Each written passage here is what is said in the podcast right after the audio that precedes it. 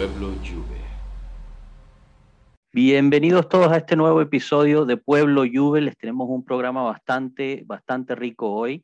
Les habla Joshua Barllato, su anfitrión, y tenemos aquí un, un invitado muy especial, Marco, desde Turín. Saluda al pueblo. Hola, hola a todos. Un gusto estar acá. Excelente. Y también nos acompaña el gran Tato. ¿Qué tal, pueblo Juve? Saludos. Y bueno, como, como bien saben todos ustedes, sufrimos una semana bastante intensa de fútbol, no solamente en el derby de Italia, sino contra el Sassuolo en casa, y, lamentablemente tendremos que recordar estas, estas cosas, pero les tenemos un segmento bien, bien interesante al final y, espero, espero lo disfruten, ya que la idea es, es repetirlo varias veces y seguir esta conversación. Entonces, bueno, sin más añadir, podemos empezar con, con eh, el Inter Juve, el derby de Italia. Eh, que después Marco nos va a comentar realmente cuál es el derby que, que vale la pena en Turín.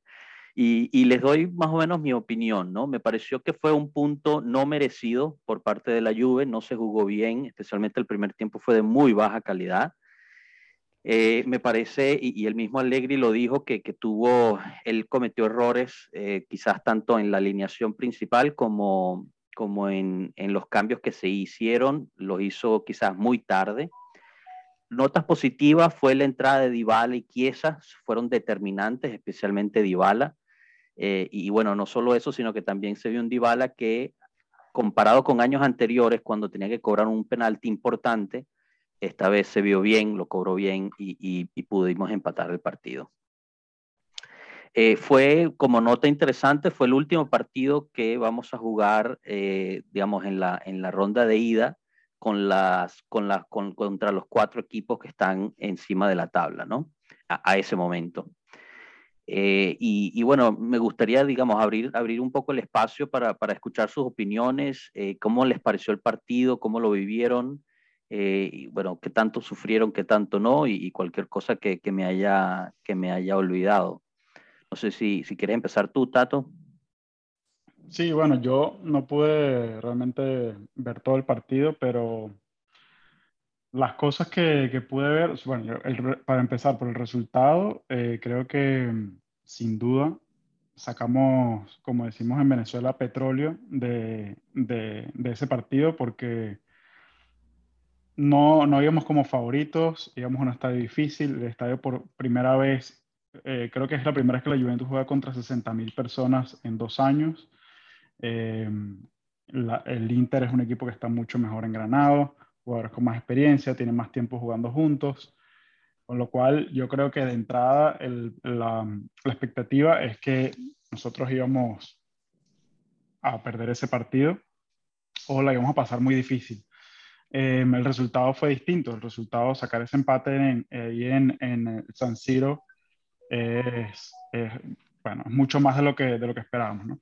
Y luego, o sea, a partir de, de, eso, es difícil juzgar si jugamos bien o mal, porque todas esas condicionantes eh, las tenías encima de, del partido, ¿no? Yo creo que eh, se hizo para, lo, para el, el, contrincante que teníamos y para las condiciones de, del partido, se hizo un partido razonable, decente.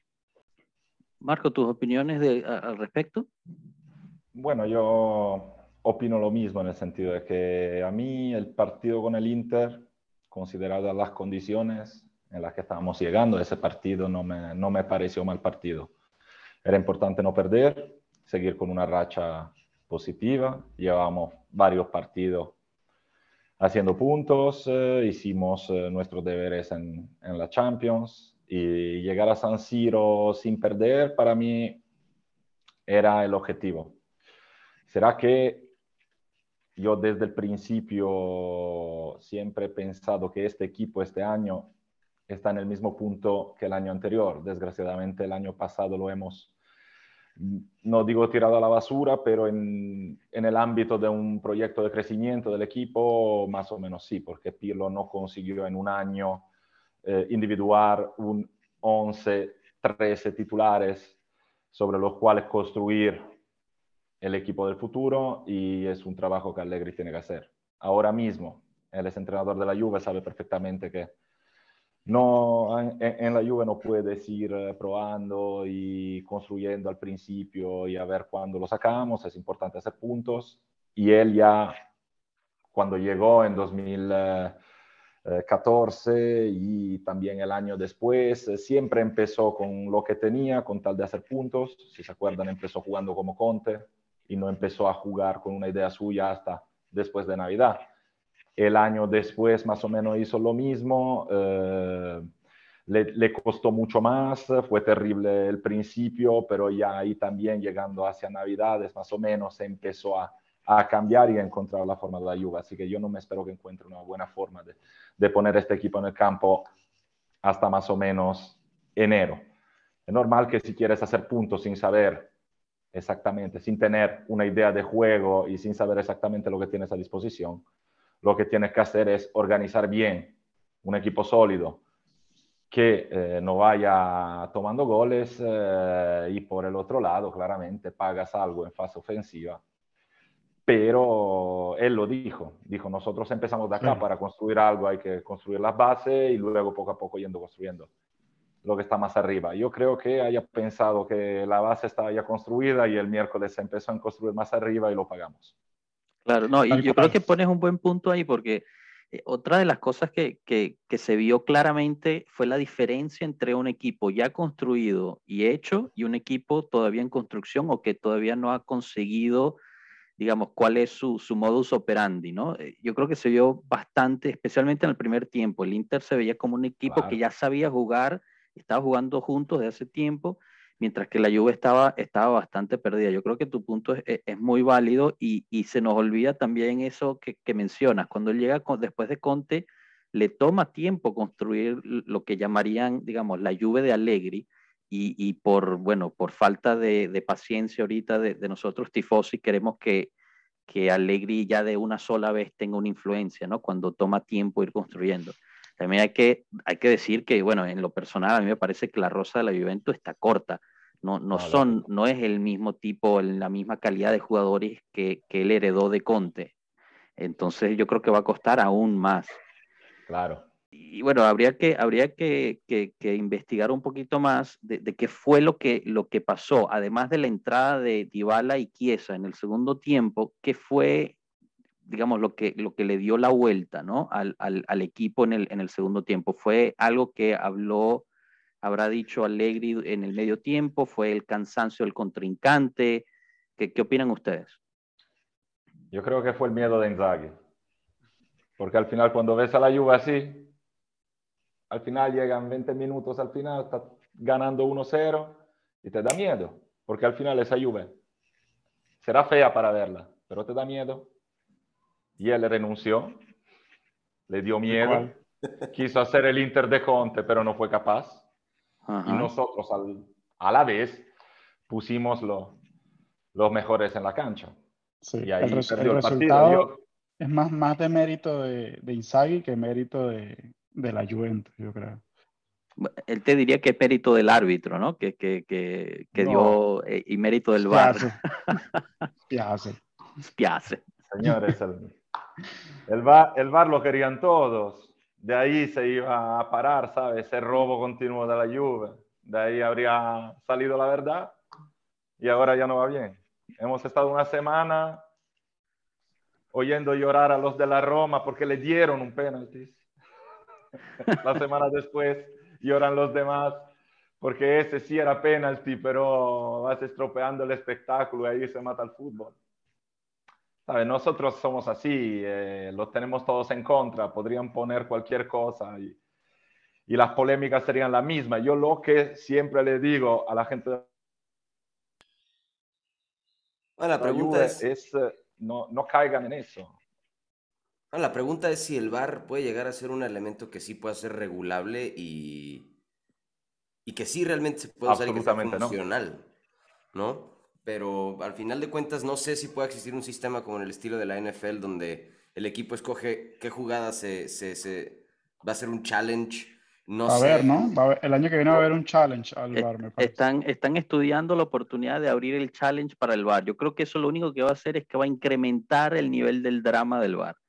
Esto cada vez es más telenovela y menos fútbol lo que vemos. Es que le tienen que regresar al árbitro la habilidad de la percepción, porque le restan espectáculo, hombre. Le restan espectáculo al fútbol. Entonces, a mi punto de vista, em, yo siempre me imaginé el VAR siendo como un sistema de challenge, porque al final de cuentas, estándote sentarte, sacar cálculos milimétricos para saber si el señor estaba fuera de lugar, se me hace una estupidez, digo, a mi gusto.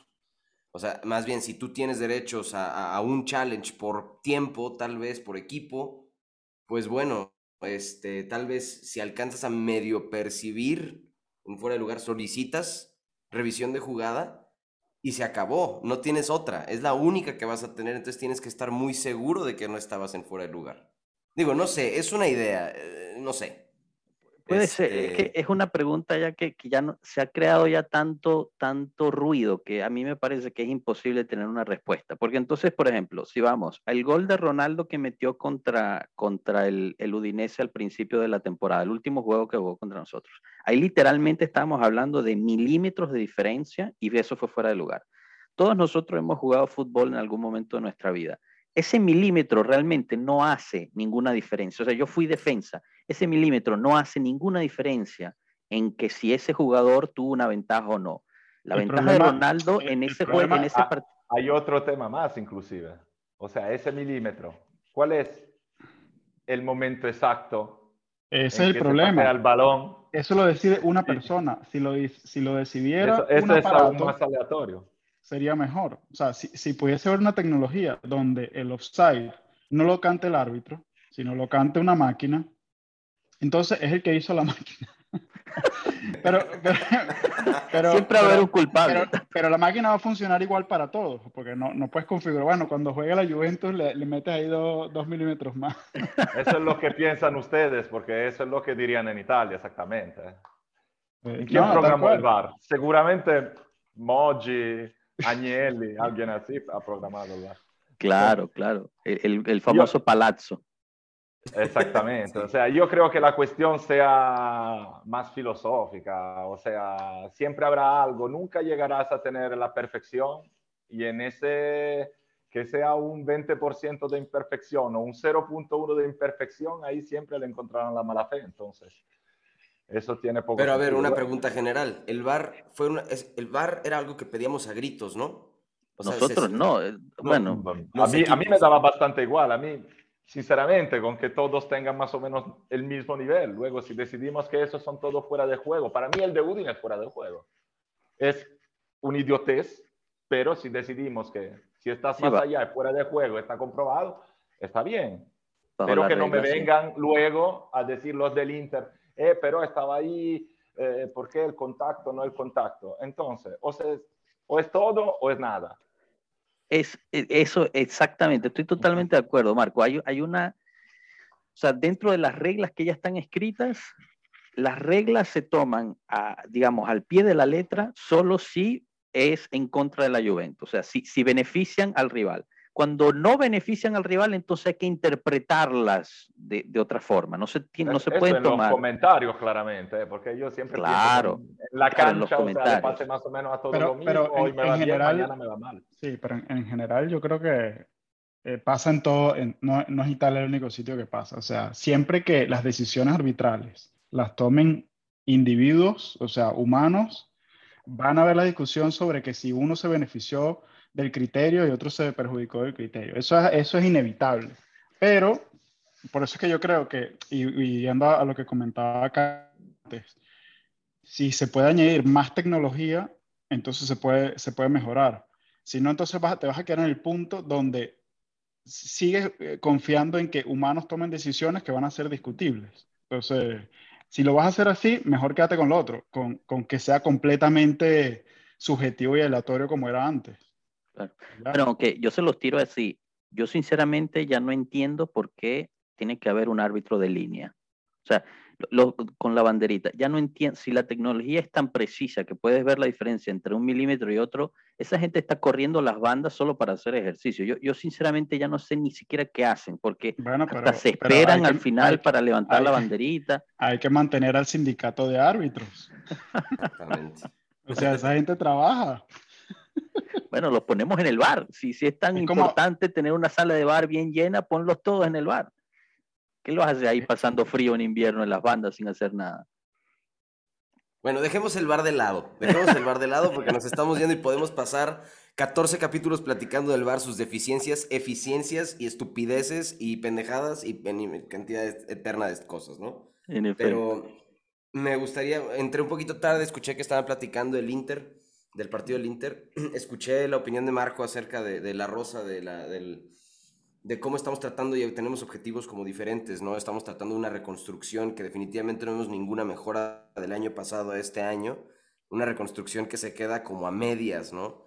Em, hoy fue la junta con los accionistas de la Juventus como comentario eh, y el vicepresidente Nedved, eh, una de las cosas que dijo y más acentuó fue tratamos y seguimos intentando rejuvenecer al equipo, sabiendo que lo que importa es la victoria. Jugadores técnicos, staff y todos nosotros lo sabemos. Tuvimos dificultades, pero comenzaremos otra vez mañana son muy conscientes de la situación que está pasando, ¿no? Son muy conscientes.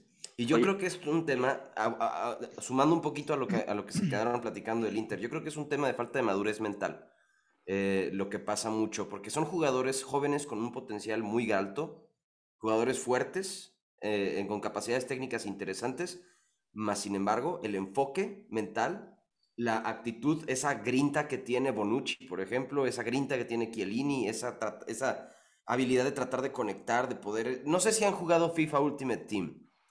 No sé si lo han jugado. No. Pero hay una, en FIFA Ultimate Team, hay una, hay una que, ajá, de las tarjetitas, que en cuanto tú haces tu alineación, salen unas líneas que cómo conectan a cada jugador con cada jugador. Es verde si la química entre jugador y jugador es buena, es amarilla si la química entre jugador y jugador es, es más o menos, y es roja si es mala. Y luego, cuando terminas de hacer tu alineación, te da un score de química, y te sale así como 45 de química y es muy malo cuando 99 es el tope. Yo siento que de verdad em, estamos como en 32. o sea, no, no veo como dice, como dijo Kielo en, en, una, en un partido, em, no, no veo un equipo, no veo un equipo. Y no sé si ese al final de cuentas sea el problema, ¿no? Si la química entre los jugadores no esté bien resuelta, si no está bien entendido cuál va a ser la filosofía del equipo, si apenas están tratando de entender y sacudirse del, desde Sarri a Pirlo, al estilo de Sarri, el estilo de Pirlo, el estilo de, ¿sabes? Entonces no creo que... Mira, ah, mi, opinión, y ya con esto yo creo que entramos en el, tema del Sassuolo, sí. que eh, yo discrepo un poquito de lo que tú dices, o sea, yo sí creo que eso ha venido faltando y creo que el grupo como tal se ha venido medio desintegrando en los últimos años pero creo que lo que ha venido pasando durante el último mes y medio es justo lo contrario, que es un poco el efecto alegre de aquí o ganamos todos o perdemos todos, aquí defendemos todos juntos, atacamos todos juntos, o sea, todo. Em, y, creo que en los últimos seis partidos sí se había visto un grupo mucho más sólido, mucho más, ves más sacrificio en los jugadores, que eso te indica que hay una dinámica de, bueno, de química, como tú la llamas, que, está mejorando, ¿no? En el caso del Sassuolo, En el caso del Sassuolo, yo creo que yo hasta, hasta, hasta tiendo a creer que Allegri lo hizo a propósito, decir, mira, eh, esto se la están creyendo mucho, entonces les voy a poner el reto de que aquí hay que ganar por dos goles al Sassuolo.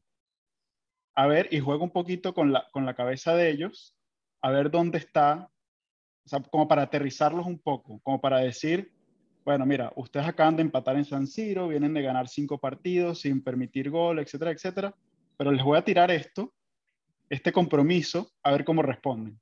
Y el compromiso del equipo fue patético. O sea, la respuesta fue patética. Entonces, Allegri no es ningún novato en esto. O sea, él sabe manejar el tema psicológico del equipo mucho mejor que los otros dos entrenadores que tuvimos anteriormente. Y yo, yo tiendo a creer que era un error como muy obvio de Allegri decir, este partido hay que ganarlo y hay que ganarlo por dos goles. Bueno, pero acabas de decir clave, ¿no? O sea, llevan un mes intentando encontrar esta química, ¿no? Por eso mi pregunta es, el, no la pregunta, pero tal vez como para dejarlo ahí arriba flotando, ¿no? Es, ¿crees que tal vez, o creen que tal vez el tema de, química en el, dentro del equipo, específicamente hablando de, de, de Cristiano, haya llegado para romper el ambiente interno? Digo, va a salir... Todo lo contrario, yo creo que todo lo contrario. Yo creo que ahora la gente, y lo decía que en una entrevista ayer o anteayer, el, el equipo se compone de iguales, donde todos son iguales, pero hay jerarquías. Y, Cristiano, dentro de esa dinámica, rompía ese esquema, porque él no, no era igual a los demás. Y, era una jerarquía que no, o sea, que no era paralela a las, el resto de las jerarquías del equipo. Entonces, él, causaba esa distorsión dentro, dentro del vestuario. Entonces, yo sí creo que sin él es más fácil armar un equipo, un grupo. Y ahora ves los problemas que tiene Manchester United, que si, que si ya no sirven yogur en la, A mí me da mucho gusto verlo así, ¿eh? el yogur es importante. yo, estoy, yo estoy de acuerdo con ustedes. No estoy del todo de acuerdo. Yo creo que el problema no haya sido cristiano. Creo que hubiésemos llegado ya hacía tiempo al final de un ciclo. Que eh, Cristiano ayudó a continuar con la racha, con la racha de, de éxitos jugando básicamente solo, porque el equipo estaba ahí, la idea era reconstruir con Cristiano, llegó la pandemia, pero el primer año nosotros compramos Cristiano, el año después invertimos fuerte para comprar Delict. Eh, yo creo que ahí el error grande fue también con los entrenadores, porque Allegri había que echarlo un año antes o o no echarlo. porque en ese momento no, no, no, había forma de echarlo, estábamos ahí a la mitad, de, aquí decimos, en la mitad del guado. Entonces, eh, no lo sé, pero yo creo que Cristiano haya escondido muchas, eh, muchos fallos que ya estaban. Y, y, no haya, digamos, tocado muchísimo el vestuario, porque por lo que se dice acá también, por lo que sé, o sea, Cristiano ha sido para el vestuario bastante influente ha sido determinante en la cancha porque mucha gente igual le dio un poco más de pereza tomarse responsabilidades porque era mucho más cómodo que con Cristiano allá esperar que él la, resolviera y él efectivamente casi siempre lo hizo, pero tampoco se puede esperar que ningún jugador juega solo. Si quieres jugar solo juegas tenis. Y lo, mismo le, y lo mismo le pasó al Madrid cuando él se fue, ¿no? O sea, el, el Madrid pasó como seis meses que no jugó a nada, no sabía qué hacer. Eh, porque no ah, tiene pero, pero, es diferente también porque Cristiano estuvo en el Madrid muchísimo más tiempo que en la Juve. Yo, yo creo que la cuestión de Cristiano y Juve eh, fue que se alinearon los astros. O sea, había, y, hoy Agnelli lo dijo en la, en la conferencia hacia los accionistas, había un plan estratégico cuando compraron a Cristiano para, para construir un equipo basado alrededor y poder servirle a él. Llega la pandemia y ese plan se destruye por completo. Él habla que en el 2017, pero en el 2019, creo que en el mercado internacional de jugadores ese año se gastaron que si 9.7 billones de dólares en, en, en, fichajes. En el 2020 cayó de ese, que fue el, pico más alto, a 4 millones. Y en el 2021 volvió a caer en 3. O sea, el, lamentablemente para los juventinos, cuando llega Cristiano Ronaldo, eh, iba a empezar un proyecto de reconstrucción de una Juventus de estrellas y nos cayó la pandemia. Sí, de y nos jodió, y nos jodió. ¿Y qué pasó? Nada, tuvimos que ir por las cosas que hoy en día todavía sufrimos. Llámese Ramsey, llámese eh, Emre Can cuando lo teníamos. Pero, eso, pero al mismo tiempo, yo, estoy, yo, yo, yo, creo que es así, pero al mismo tiempo creo que tampoco podemos sobre... Emre Can eh, llegó con Cristiano sobreponerle todas las excusas al, al, a la pandemia, porque Ramsey llegó sin pandemia, Rabiot llegó sin pandemia, que son los dos ejemplos de, de, de, la, de las cagadas que hemos tenido. Eh, Esos son llegó antes de la pandemia. No, hay muchas cosas que, que hicimos. El, el, cambio de, bueno, el de Cancelo nos ha salido bien, pero hicimos cosas que antes de la pandemia, que, que las seguimos pagando hoy, después de la, de la pandemia. Y no era porque tener una pandemia, no, porque ah, es cierto, Pero es, es, verdad también que las condiciones del mercado, como dijo Joshua, son totalmente distintas. O sea, un Ramsey te equivocas antes de la pandemia, un Rabiot, el año después lo vas a vender. ahora ahorita ya no puede. Además que tienen sueldos millonarios, es imposible vender. Ahora ni muertos. Y, la, y la, los grandes equipos pagaban eso en esa época y había muchos que pagaban eso. Ahora nadie paga eso y nosotros tampoco. Y de hecho estamos ahí que lo tenemos que quien llegue primero que, que se lo lleve, como sea. Sí, sí, está ahí en la venta. Es difícil, seguramente hicimos muchos errores y lo hicimos ya, inclusive antes, porque para mí el primer mercado desastroso fue el post-Cardiff, que nos gastamos un dineral para, para comprar a Douglas Costa y Bernardeschi, que básicamente eran el mismo jugador como zona de campo. Entonces ya tú estás invirtiendo para lo mismo para un titular y una reserva. Ya es un poco. Y luego te encuentras al final del mercado que tienes que comprar el último día Matuidi y gracias a Dios lo compraste. Y gracias a Dios lo compraste. Pero ya ahí empezamos a pagar unas elecciones equivocadas. Eh, ya todavía Marota, todo le echan la culpa todo a Paratic, pero todavía Marota cuando le hizo la renovación a Kedira, cuando le hizo la renovación creo Garugani, o sea, las primeras renovaciones sin sentido las hizo él. ¿Por qué? Porque en esa época todavía se razonaba, no, no se tiene que perder un jugador a cero, porque eso vale plata. Ahora mismo, por como razonamos ahora, yo mismo, y me parece absurdo lo que digo, pero lo pienso, en ese momento, uno como Dybala, no estoy seguro que no sea mejor opción dejarlo ir. Porque si Dybala lo empieza a demostrar, tú te encuentras con otro jugador para cuatro o cinco años a pagarle 15 millones de sueldo bruto. Y eso luego te para, ¿eh? Y se no rinde. Yo estoy de acuerdo. Yo, creo que darle cuatro años de Dybala es una locura. Cuatro años de Dybala es una locura. Sí, es demasiado ya. Pero, pero ya va, volviendo también a, a, a Juventus solo que nos metimos por una tangente, hay que decir también, justo porque mencionan a Dybala, Dybala fue clave para el empate contra el Inter, fue el único que jugó algo contra el Sassuolo. Eh, y, yo creo que lo que, lo que decía Tato de, que, bueno, los puso a prueba, sí puede ser, pero yo no creo que sea toda la culpa de los jugadores el resultado en, en, en Sassuolo. Yo creo que también tuvo culpa Alegre, cargó demasiado al partido y, y, los jugadores se pasaron. Pues, o sea, cuando él dice no podíamos haber o sea, nos emocionamos buscando la victoria y nos metieron gol en el, en el último minuto del segundo tiempo. Eso para mí es culpa de ambos lados, tanto del jugador que pierde la concentración, pero también del director técnico que le dice antes del partido, este partido hay que ganarlo, este partido hay que ganarlo como pero de lugar. Por eso, pero por eso mismo es que yo creo que a lo mejor es incluso a propósito, porque es muy extraño que Allegri condicione una partida antes de que comience. Es muy extraño que él haga una declaración de ese tipo. usualmente es todo lo contrario. Todas las partidas son difíciles, todas las partidas hay que pelear. Y ahí mismo, en la entrevista después del partido, te dice que el, Verona es un partido de dificilísimo, que hay que prepararlo con mucho cuidado, que es lo típico que él dice. Lo raro es, se pareciera que incluso fue a propósito.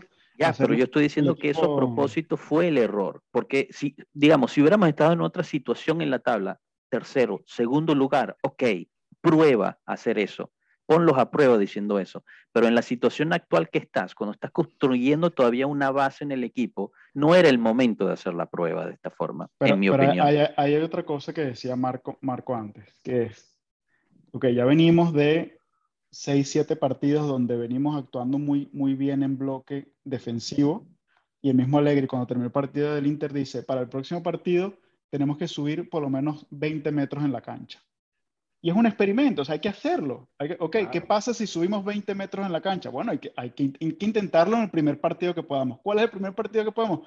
El Sassuolo, absolutamente, porque es el rival más asequible de los que, de los que te has presentado en los últimos partidos. Ya, ya más allá de que sea en casa, lo que sea. Entonces, es parte del crecimiento también. O sea, eh, yo no creo que Allegri se esperaba perder el partido entonces, eso, los jugadores que están en el campo te hace pensar que, que, tal vez Alegría ahorita tiene fijado como objetivo no tanto el Scudetto, sino la clasifica para Champions. Entonces, Yo nada más. Que sí. O sea, él tiene claro que el Scudetto está lejos y vamos por la clasifica Champions, cuarta posición. Yo creo que muy no temprano. me importa. Ahorita lo que quiero es que el equipo empiece a funcionar. Eso. Mira, yo, yo la verdad es que el foco. también hay, hay, que, y esto es algo que, que uno de los usuarios en Twitter nos, nos mencionó, eh, no es el acabose. Estamos solo a tres puntos de zona champion. O sea, sí, estamos a 13 puntos del primer lugar, pero estamos a tres o cuatro puntos de la zona Champions, estamos en séptimo lugar, o sea, tampoco es que, tampoco es que estamos en zona de, de, relegación. Pero recuerden pero no estamos... Perdóname. no estamos en, o sea, no estamos en, en una posición donde podemos soñar que vamos a, a llegar al Scudetto, pues. Eh, definitivo, no. Yo no veo pasa, yo no veo que eso pase este año. no. No, yo pienso también, o sea, Allegri lo conocemos todos muy bien. ¿Cuáles son los objetivos de Allegri todos los años desde que lo conocemos? Lleguemos a marzo y esperemos de estar compitiendo en, todas las competiciones.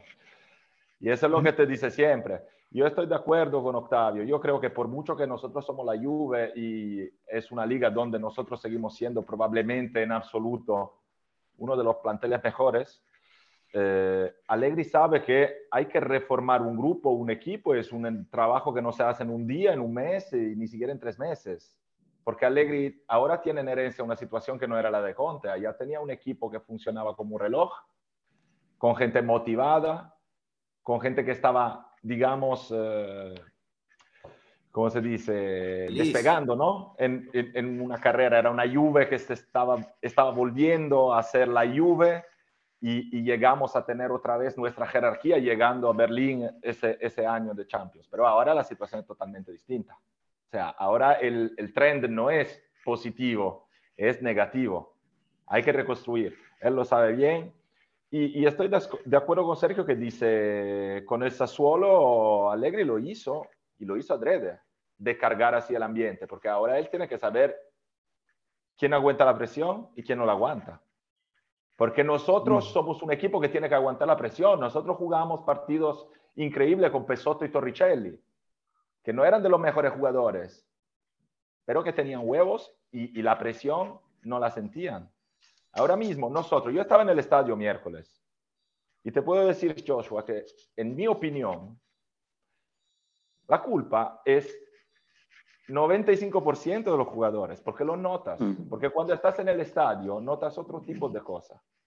Claro. Yo llego a casa y me dicen, ah, buen partido de McKenny. McKenny para mí ha sido un desastre. Un desastre. Totalmente. No ha estado nunca donde tenía que estar. Llegaba siempre con retraso y de ahí se, causaba sus mismos errores. Porque si llegas tarde en el balón, no lo controlas bien y no lo puedes pasar bien. ¿Tú qué opinas de, cómo ves, tú que tienes la oportunidad de estar en el estadio, de verlo en vivo, eh, cómo ves a Morata? Buena pregunta. ¿Sabe qué pasa? ¿Cuál es mi opinión sobre Morata al final de todo? Es que él no es un delantero centro, es un segundo delantero. Cuando jugaba con nosotros, que hizo las mejores temporadas, estaba Tevez de nueve al final. O sea, él no es un centro que sabe estar allá, mantenerte el equipo arriba. Él para jugar tiene que regresar y te deja el hueco. Es muy rápido, pero mejor si, si sale un poquito más eh, a la izquierda, a la derecha, pero no de centro. Y, padece un poco eso. Él no es... Nosotros hemos tenido una época en que teníamos Mansukic, que era su, su, su, posición estar allá, que se sacrificaba en jugar en otra posición. Y Morata que dice que hace lo contrario, pero claramente Morata es un jugador mucho menos continuo que Mansukic, mucho más humoral. Y, yo, yo, de él me espero siempre de todo. Perdóname. No, no, que, me espero siempre de todo, más o menos, pero de todo, todo. O sea, que, que, sea el partido más difícil y que juegue de fenómeno, o el más estúpido y que juegue mal. Sí. Pero, y lo mismo un poco Moisken, ¿no? Porque tampoco lo veo como un delantero de área, un 9, un punto centro ahí. Yo, yo, sin embargo, lo veo como un delantero de área, pero le falta todo el resto. O sea, que lo bueno que le he visto a Ken siempre, están con la selección, con la selección juvenil. Con, aquí también se hablaba de Ken cuando estaba en los juveniles, porque aquí era, era es de acá él. Y, y él sabe meter goles. Y mete goles, pero le falta todo el resto, porque tiene que trabajar en la defensa del balón. Con el físico que tiene, debería defenderlos todos.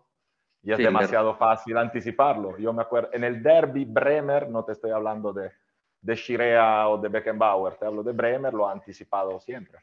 Sí, bueno, y perdía todos los balones, ¿no? Le rebotaban como si fuera de resorte el, el, balón. Pero, sin embargo, en las únicas dos ocasiones que él estuvo un poquito, un poco de falta de atención, le dieron un metro y él, eh, básicamente, en el primer tiempo tuvimos dos ocasiones y la creó. Ambas él. Entonces fue totalmente fuera del partido, pero al final fue efectivo.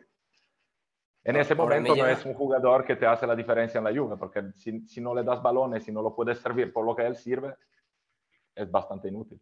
Lo cual me lleva a preguntar, entonces, lo cual me lleva a preguntar, em, ¿ustedes creen, estoy leyendo, he estado leyendo, ya saben que yo siempre estoy metido con todo lo del mercado, y que la Fiore no quiere, no quiere perder dinero con Blajovic a pesar de que eh, en verano está gente libre. Eh, en, dos años, creo. En dos años. Tengo entendido que están 2023. están dispuestos a escuchar ofertas para enero. Eh, ¿Lo ven como una posibilidad? ¿Les gustaría alguien con el perfil de Vlaovic en, en, la Juve o no? Yo soy de la teoría que, que, en Italia pasa, pasa algo que quizás en los, otros, en los otros torneos no pasan. Llega un jugador que es fundamental para ese equipo en donde juega y hace un año espectacular y se crea un hype fuertísimo para ese jugador y termina siendo vendido por una suma muy grande y al final no, no pinta lo que era. Ejemplo perfecto, Piontek, pero como esos hay muchísimos. Yo no sé si Vlahovic sea el próximo Piantek o no, pero a mí no me parece que ese muchacho vale 60 millones de, euros, que es lo que está pidiendo la Fiorentina. Y tampoco creo que la Juve tenga para gastar ese dinero.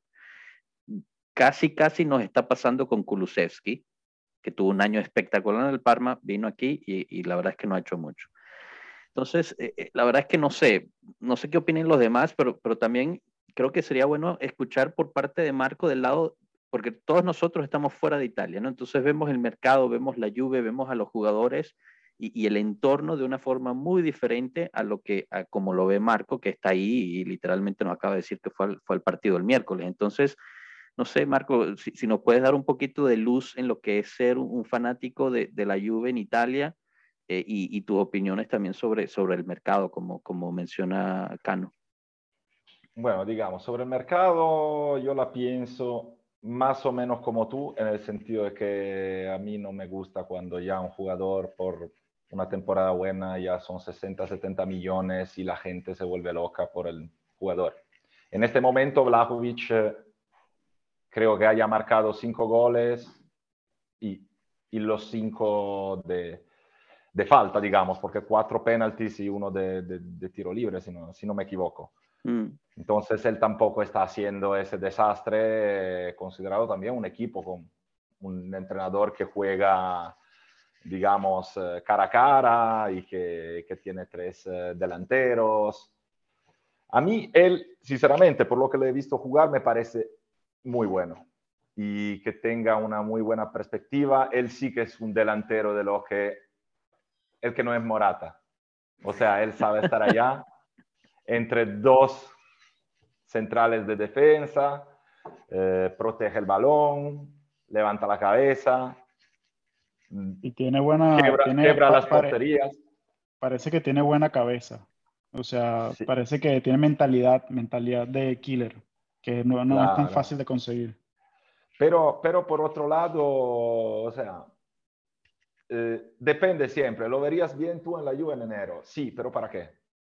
O sea, si se esperan que Vlahovic viene y no soluciona los problemas, se están equivocando. Si no, desde el punto de vista de mercado... Es otro Kulusevski, es otro Chiesa, es otro jugador que le hace falta tiempo para encajar en un equipo. Que en ese lo que pasa, escuchas todo el tiempo mercado correctivo, mercado correctivo, mercado correctivo en enero, mercado correctivo en enero, entonces no sé.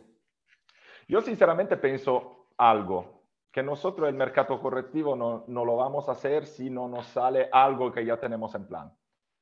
Porque este año nosotros básicamente no hemos hecho mercado. Hemos comprado a Locatelli. Yo la compra de Ken ya me parece a mí que sean maniobras más financieras que otra cosa. Se lo aparcamos allá tres años, se lo recompramos para unos millones más, le pagamos el servicio. O sea, me parece más ese tipo de operación, Ken. La única operación que hicimos es Locatelli. ¿por qué no compramos nada más? Porque como dices tú, el mercado no tiene que ser correctivo.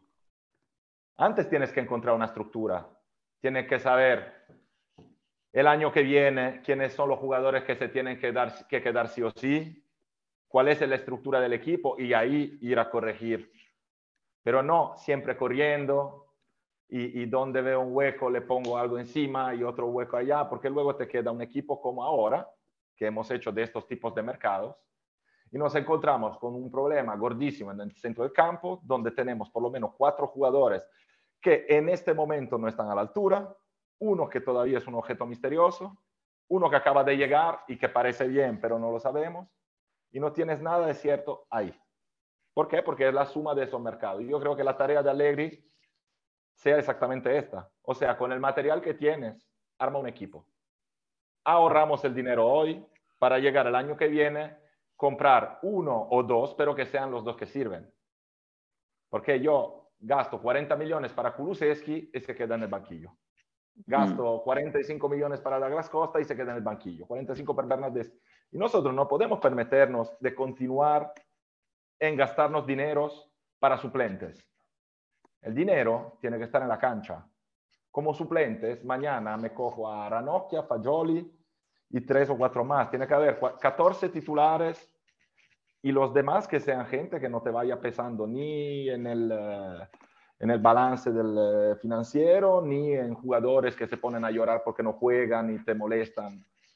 Yo creo que sea así y, que el camino sea eso. Y sea por eso mismo que, no hayan, eh, que hayan preferido no gastarse dinero, no hacer mercado y ahorrar ahora, porque la plata la pusieron y cubrieron ya los las deudas. Así que si están hablando de mercado del Inter, de la Roma, del Milan, del Barcelona, o sea, nosotros vamos mucho mejor, ¿eh? a pesar de las deudas que hablan, el rojo y todo. Nosotros tenemos ya hoy creo que, que, han dado el ok para el, aumento de capital, así que solo, solo es cuestión que eh, ya la, la, orden desde arriba es, sí, sí, dinero hay, pero no se tira a la basura como han hecho.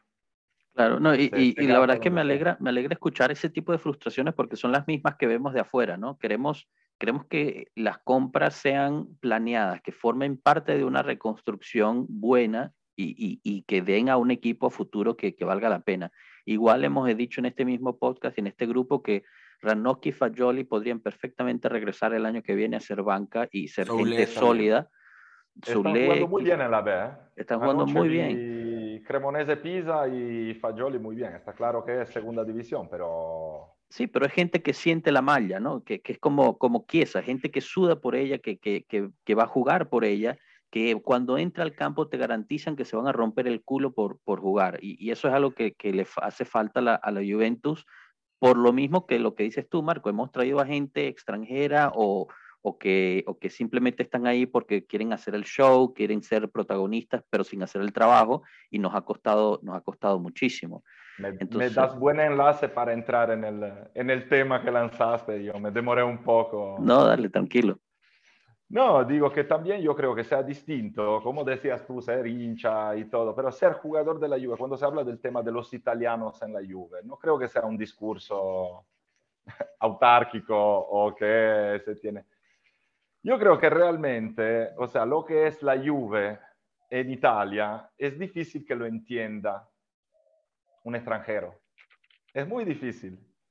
O sea, el sentimiento tan de amor como de odio a la Juve lo entiendes si estás acá.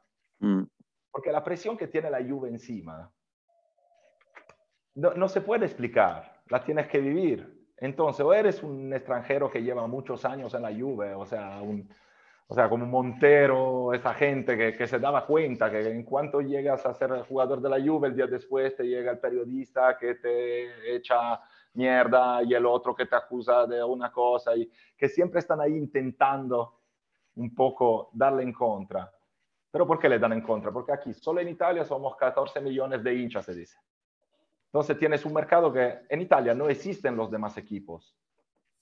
En Italia eres, existen dos equipos, la Juve y los demás. Punto.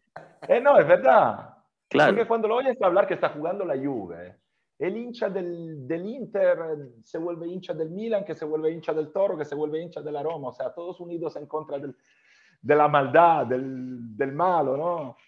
Entonces, si tú eres italiano, entiendes cierta cosa del por qué tienes cierto tipo de presión y consigues invertirla en como, energía positiva. Si tú no sientes eso, tú nunca tendrás esa, esa, esa rabia, esa motivación más de tener que demostrar siempre algo más. Claro. En Italia, un jugador italiano, si juega en la Juve, sabe que tiene que demostrar algo más, porque acá yo llevo, tengo 39 años, yo nunca he visto una victoria, un éxito de la Juve merecido. Nunca. Nunca.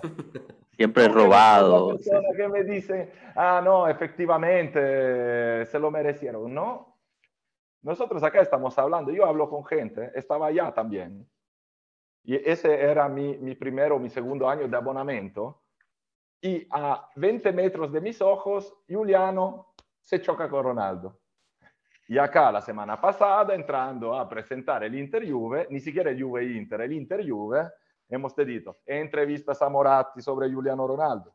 No la hemos tenido a Simoni porque pobrecito se murió el año pasado, si no hubiese tenido la entrevista de Simoni. Y luego la otra cosa. Entonces, ese tema de tener jugadores italianos es, por un lado, sí, porque también entiendes el ambiente donde te estás metiendo. O sea, el equipo de los Agnelli, un centro de poder importante, una cierta exigencia también de demostrarse eh, a la altura, eh, una percepción de estar ahí en el nivel top por un cierto ambiente que es el italiano, porque, o sea, para la Juve vale otro equipo grande, pero acá es otro nivel, o sea, hay, hay diferencia. Desde el extranjero se habla la Juve, el Inter, el Milan, ah, el Milan tiene más Champions, es más grande que la Juve. Ustedes saben bien que en Italia ni existe este discurso, o sea, la Juve es la Juve. Entonces, si eres italiano, yo creo que tengas más motivación a echarle ese poquito de rabia más, de motivación más para al final porque deseas más la victoria, porque la tienes que, demostrar. Y ese tipo de presión no es para todos. Y es, creo, también, por mucho que a mí personalmente me moleste muchísimo esta actitud de los demás hacia la Juve, pero creo que sea va, gran parte de los éxitos de la Juve de los últimos por lo menos 40 años. O sea, porque tienes una motivación extra que los demás no tendrán nunca. El Inter gana el triplete, y toda Italia aplaudiendo, el Inter, qué equipo maravilloso. Y se quedaron con la barriga llena durante 10 años. Eso a la Juve nunca le pasa, porque si has ganado, lo has robado. Y si no lo has robado, eras drogado. Entonces, ¿sabes? Y el año que viene esa gente dice, ah, sí, yo gané porque estaba drogado, ahora te enseño yo. Y gana otra vez. Y no, esta vez lo ha robado. Así, ah, y gana otra vez. Exacto. Entonces, yo creo que es por eso que una base de italianos para transmitir también ese tipo de sentimiento a los demás sea súper importante. Yo creo, bueno, excelente Marco, la verdad es que es que qué rico poder escuchar eso y, y, que venga desde, desde Italia y, yo creo que con eso podemos, podemos parar por hoy porque lo quiero, quiero abrir una invitación para que regreses eh, y nos sigas contando. Eh, de, cómo se vive la lluvia en Italia. Este, ojalá nos puedas acompañar la, semana que viene para seguir con esto. Pero lamentablemente ya se nos acabó el tiempo, pero, pero está bien. Así lanzamos el gancho para, para, que nos regreses a hablar con nosotros. ¿Tienes planes de ir a algún partido de Champions? No, los de Champions no, demasiado caro. Eso, eso es uno de los temas que tendremos que hablar eh, ahí y por eso le decía a Joshua que hace falta tiempo porque desde fuera es difícil entender y la reacción normalmente es, ah, si yo estuviera ahí, claro. el problema es que no están aquí. Exacto. Claro, claro, por eso, por eso me interesa saber, ¿no? Por eso me interesa saber como el punto de vista de la gente que está por allá. Lo, lo, hablaremos, prometo que voy a regresar, si lo consigo ya el viernes que viene, si no a la primera ocasión. Perfecto. No, mil gracias, Marco. De verdad, agradezco también a, ustedes. A, Cano y, a, Tato que nos, que, nos, que nos pudieron acompañar hoy. Y, bueno, les damos invitación para, el próximo episodio y que también nos sigan en, Twitter y se pongan en contacto con nosotros por, por email también a, a puebloyuve.gmail.com. y, bueno, nos, nos, estamos, nos estamos viendo. Hasta luego, pueblo.